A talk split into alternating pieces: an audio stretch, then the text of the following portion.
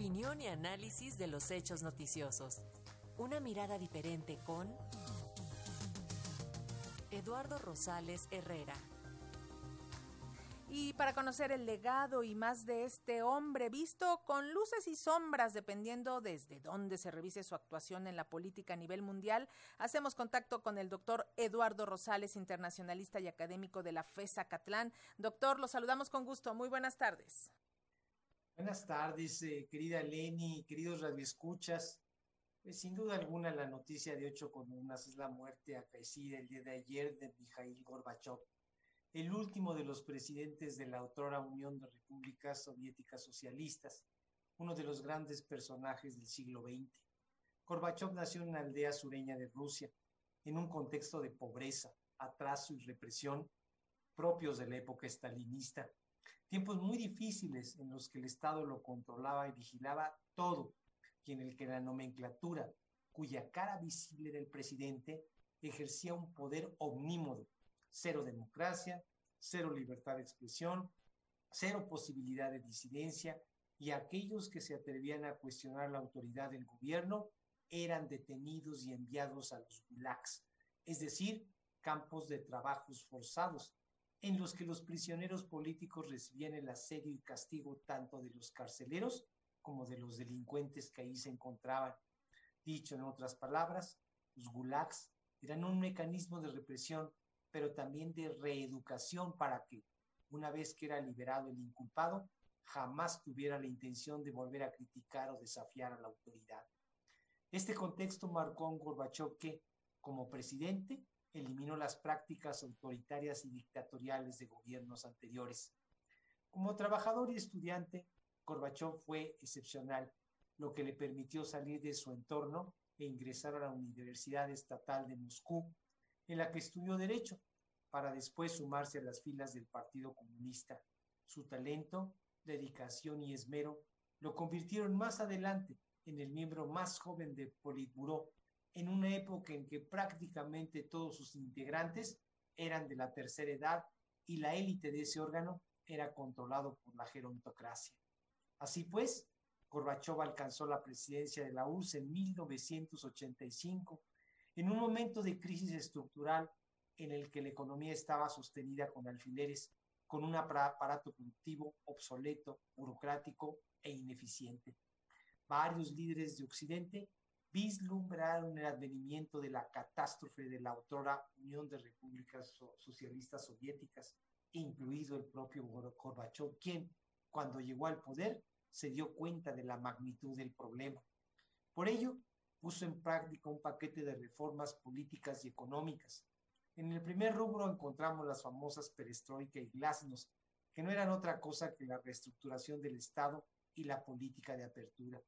En cuanto a lo económico, Gorbachev dio inicio a un muy amplio programa de liberalización que disminuyó sensiblemente la propiedad colectiva y permitió el surgimiento de la propiedad privada, sobre todo en el rubro comercial también relajó, relajó los agobiantes controles gubernamentales sobre el aparato productivo, dio paso a la inversión extranjera e instauró el derecho de huelga para los trabajadores. En el plano político-social, liberó a decenas de miles de presos políticos, entre los que se encontraba Andrei Sájarov. En lo que se refiere a los medios de comunicación, permitió que tanto en la prensa como el radio y la televisión se expresaran todas las voces, todas las opiniones, todos los puntos de vista, incluso aquellos que criticaban al gobierno. No obstante lo anterior, la inercia descendente de la economía y del modelo político soviético ya no pudieron detenerse hasta llegar al derrumbe de la URSS y a la pérdida de su área de influencia. Muchos rusos de la vieja guardia acusan a Gorbachev de haber destruido a la Unión Soviética pero ella es una absoluta falacia. Una crisis de tales proporciones no se gesta en cuatro años. Es producto de las contradicciones y errores del modelo y del proceso de toma de decisiones a lo largo de muchos años. Tanto lo culparon de la debacle de la URSS que hasta sufrió un intento de golpe de Estado y padeció el arresto domiciliario. Una de las causas de la hecatombe de la Unión Soviética fue competir de al tú por tú con Estados Unidos en el rubro armamentista las enormes erogaciones que requirió el aparato de guerra acabaron por vaciar las arcas del Estado y dejar en el abandono la infraestructura y el aparato productivo. En el plano internacional, y gracias a Gorbachev, se llevó un acuerdo con Estados Unidos para desmantelar una buena cantidad de misiles nucleares, retiró a sus tropas de Afganistán y disminuyó sensiblemente el apoyo a los regímenes comunistas de Europa Oriental, lo que contribuyó a la caída de sus gobiernos y un cambio de 180 grados en términos de modelo económico, político, social e ideológico en muchos países del ex bloque soviético. En sus, en sus últimos días y con relación a la guerra ruso-ucraniana, Gorbachev dijo que nunca se hubiera imaginado que las tropas de su país invadieran y bombardearan a la población de ese país. Pronunciamiento categórico que tenía como destinatario a Vladimir Putin. Finalmente, y como anécdota, les comento que un servidor tuvo la fortuna de haber conversado con Mikhail Gorbachev en ocasión de una conferencia que dio en el Museo Nacional de Antropología en la Ciudad de México.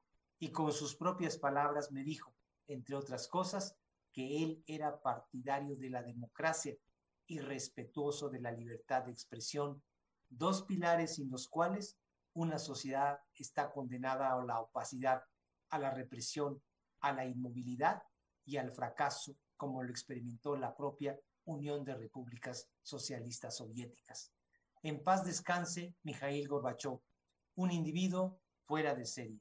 Ojalá y algún día los rusos atrapados en la ortodoxia, añorantes del pasado y seguidores del actual presidente ruso, revaloren su legado y sigan su ejemplo. Querida Eleni, queridos amigos radioescuchas, yo soy Eduardo Rosales y como todos los miércoles, este fue mi comentario para Radio Educación, la primera, la única y por supuesto la mejor radio cultural e informativa de México. Y se lo agradecemos muchísimo, doctor Rosales. Muy buenas tardes. Un abrazo. Va otra de vuelta.